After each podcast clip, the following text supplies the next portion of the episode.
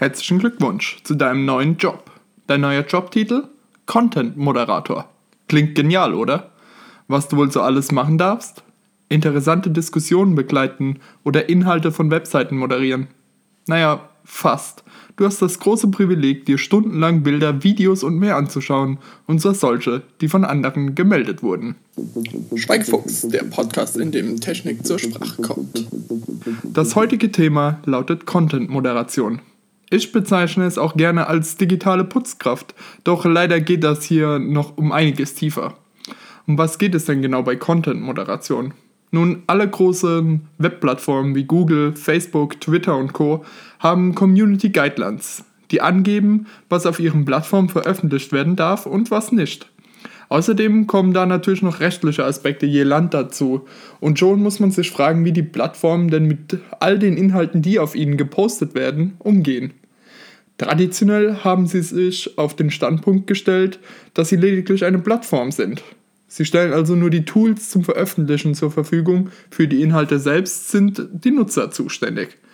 Doch die Kuration von Inhalten durch die Plattformbetreiber, das Aufbegehren von Nutzern und Drohungen aus dem Bereich der Gesetzgeber und das Ganze weltweit, sind die Plattformen zu dem Schluss gekommen oder gezwungen worden, dass sie nicht mehr so weitermachen können wie bisher. Deshalb gibt es die Content-Moderation. Diese erfolgt hauptsächlich auf zwei Wegen.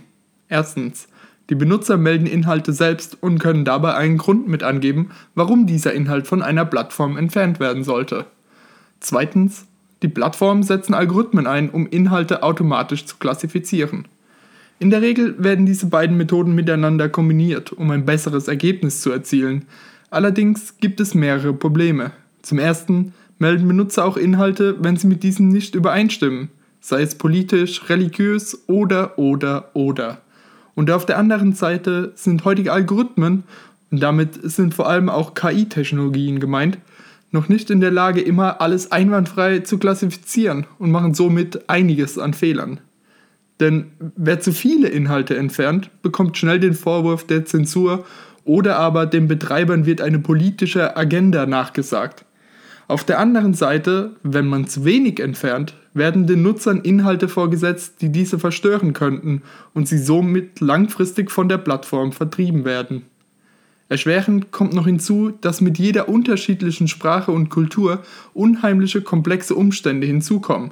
Das fängt an bei gesellschaftlichen Normen, geht über sprachliche Idiome und die Geschichte des Landes zu den aktuellen Tagesereignissen pro Land. Das Thema ist einfach hochgradig schwierig und egal wie man es angeht, man macht es auf gar keinen Fall allen recht. Und deshalb versuchen große Plattformen mit einer Ressource entgegenzuwirken, der Content-Moderator. Facebook hat zum Beispiel über 7500 Personen, die nichts anderes machen, als Inhalte zu kontrollieren. Davon wurden allein 3000 im letzten Jahr erst eingestellt. Und hier werden Leute eingestellt, die nicht nur Englisch oder Deutsch sprechen, sondern in wirklich allen Sprachen, in denen Facebook zur Verfügung steht, und das sind mehrere, mittlerweile mehrere hundert, gibt es auch entsprechend Content-Moderatoren. Dieser Job macht aber definitiv keinen Spaß, denn die Leute bekommen hier das vorgesetzt, was von Leuten und Algorithmen als auffällig gemeldet wurde. Und das geht von politisch, politischen Texten über Nacktheit zu Rekrutierungsvideos von ISIS. Wirklich über die komplette Bandbreite dessen, was man sich an Inhalten vorstellen kann, denen wir abgeneigt bzw. einfach nur kopfschüttelnd gegenüberstehen.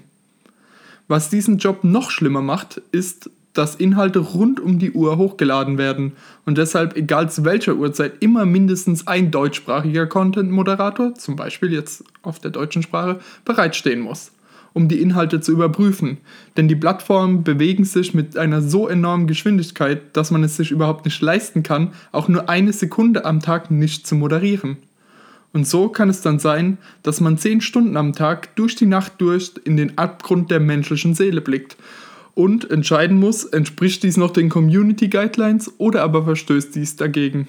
Ach ja, und in der Regel sind dies natürlich Jobs auf 450 Euro Basis und man darf mit niemandem darüber reden, was man bei der Arbeit eigentlich so genau macht, geschweige denn, was man hier gesehen hat. Und man muss entsprechend irgendwie selbst lernen, mit dem Gesehenen oder mit dem Job irgendwie umzugehen.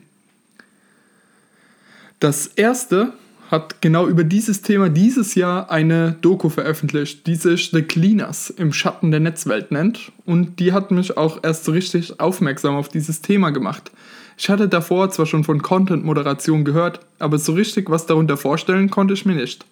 Aber in die Cleaners wird erklärt, dass es klare Definitionen gibt, wie viel Nacktheit zu viel Nacktheit ist. Oder aber ab wann ein Text wirklich Hassrede ist und so weiter und so weiter diese Definition gegenüber zahlreiche Seiten hinweg, das sind wirklich ja, Manuskripte. Und während man diese alle im Hinterkopf behalten muss, soll man aber immer auch noch auf den Kontext achten, in dem die Inhalte stehen. So gibt es das berühmte Bild von einem kleinen Mädchen, das nackt vor einer Napalm-Attacke im Vietnamkrieg wegrennt. Das wurde von Facebook gelöscht, da es als pornografisch gilt. Allerdings hat dieses Bild eine ganz wichtige kulturelle Bedeutung und auch eine entsprechende politische Botschaft.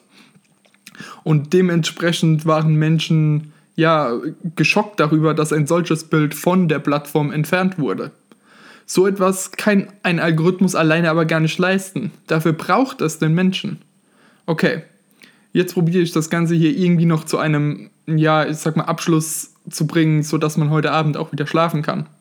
Ich denke, ich kann von meiner Seite aus nur sagen, dass ich froh bin, dass es Menschen gibt, die die Inhalte auf den Plattformen moderieren. Aber ich würde mir wünschen, dass Möglichkeiten geschaffen werden, dass diesen Leuten psychologische Hilfe angeboten wird, weil in solche Abgründe zu blicken, wie sie in The Cleaners beschrieben werden, kann nicht einfach sein.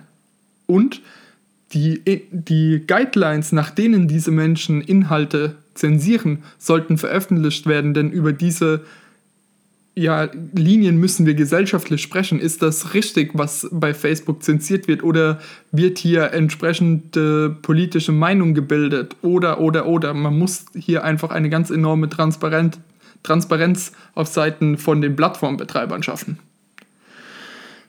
So, jetzt aber erstmal kurz ein- und wieder ausatmen.